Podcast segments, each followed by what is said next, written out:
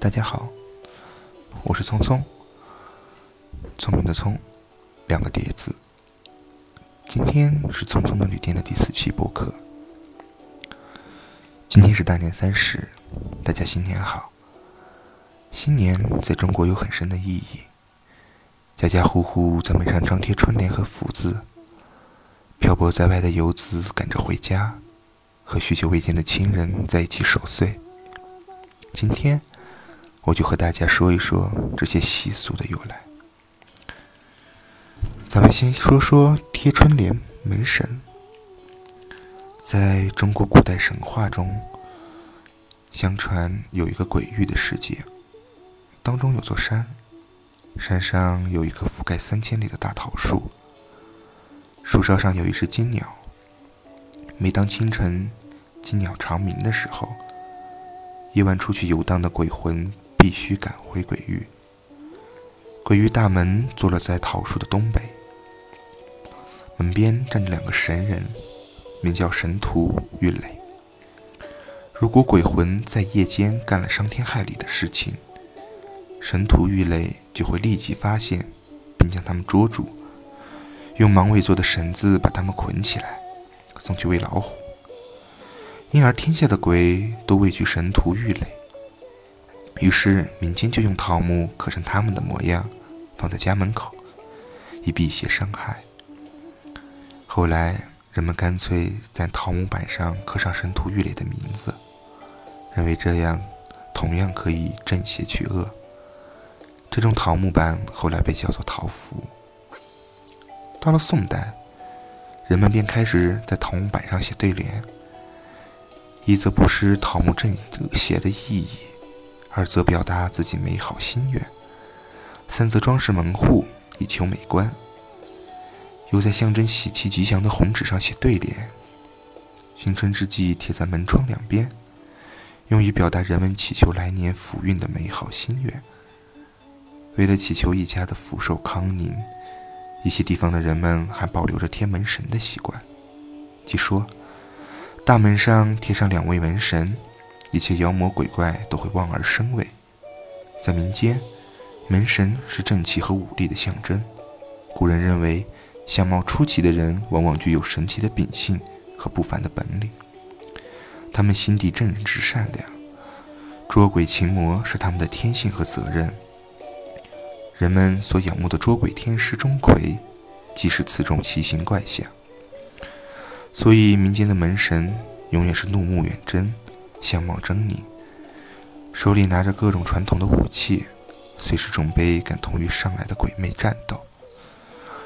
唐朝以后，除了以往的神荼、郁垒二将以外，人们又把秦叔宝和尉迟恭两位唐代武将当作门神。相传，唐太宗生病的时候，听见门外鬼魅呼号，彻夜不得安宁，于是。他让这两位将军手持武器立于门旁镇守。第二天夜里，就再也没有鬼魅骚扰了。其后，唐太宗让人把这两位将军的形象画下来贴在门上。这一习俗开始在民间广为流传。接下来就是熬年守岁。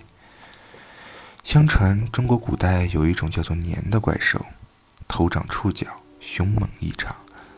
年常年深居海底，每到除夕才爬上岸，吞噬牲畜，伤害人命。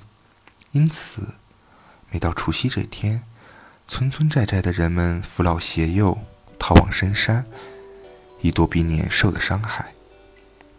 这年除夕，桃花村的人们正扶老携幼上山避难，从村外来了个乞讨的老人。只见他手持拐杖。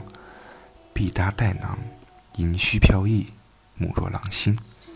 乡亲们有的封窗锁门，有的收拾行装，有的牵牛赶羊，到处人喊马嘶，一片匆忙慌乱的景象。这时，谁还有心关照这位乞讨的老人？只有村东头一位老婆婆给了老人些食物，并劝他赶快上山避难。老人笑道。婆婆若让我在家待一夜，我定一定把年兽撵走。婆婆婆金目细看，见她鹤发童颜，精神不凡。可她仍然劝说道：“乞丐笑而不语。”婆婆无奈，只好搬下，上山避难去了。半夜时分，年兽闯进村里，他发现村里气氛与往年不同。村东头老婆婆家门贴大红纸，屋内烛火通明。年兽浑身一抖，怪叫一声，年朝婆婆家怒视片刻，随即狂叫扑过去。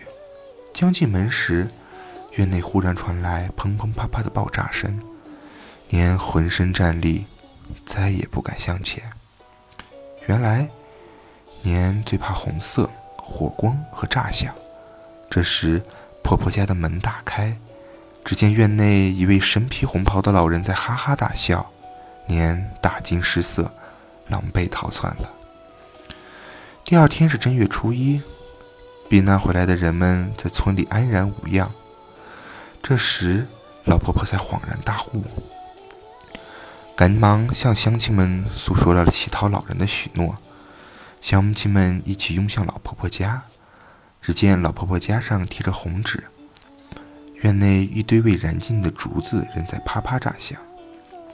屋内几根红蜡烛还发着余光，欣喜若狂的乡亲们为庆贺吉祥的来临，纷纷换新衣、戴新帽，到亲友家道喜问好。这件事很快在村里传开了，人们知道了驱赶年兽的方法。从此，每年除夕，家家贴红对联，燃放鞭炮，户户烛火通明。守根待岁，初一一大早还要走亲串友，道喜问好。这风俗越传越广，成了中国民间最隆重的传统节目——春节。关于新年的由来，就说这么多了。给大家拜个早年，在新的一年里，祝大家天天开心。谢谢大家。新年好。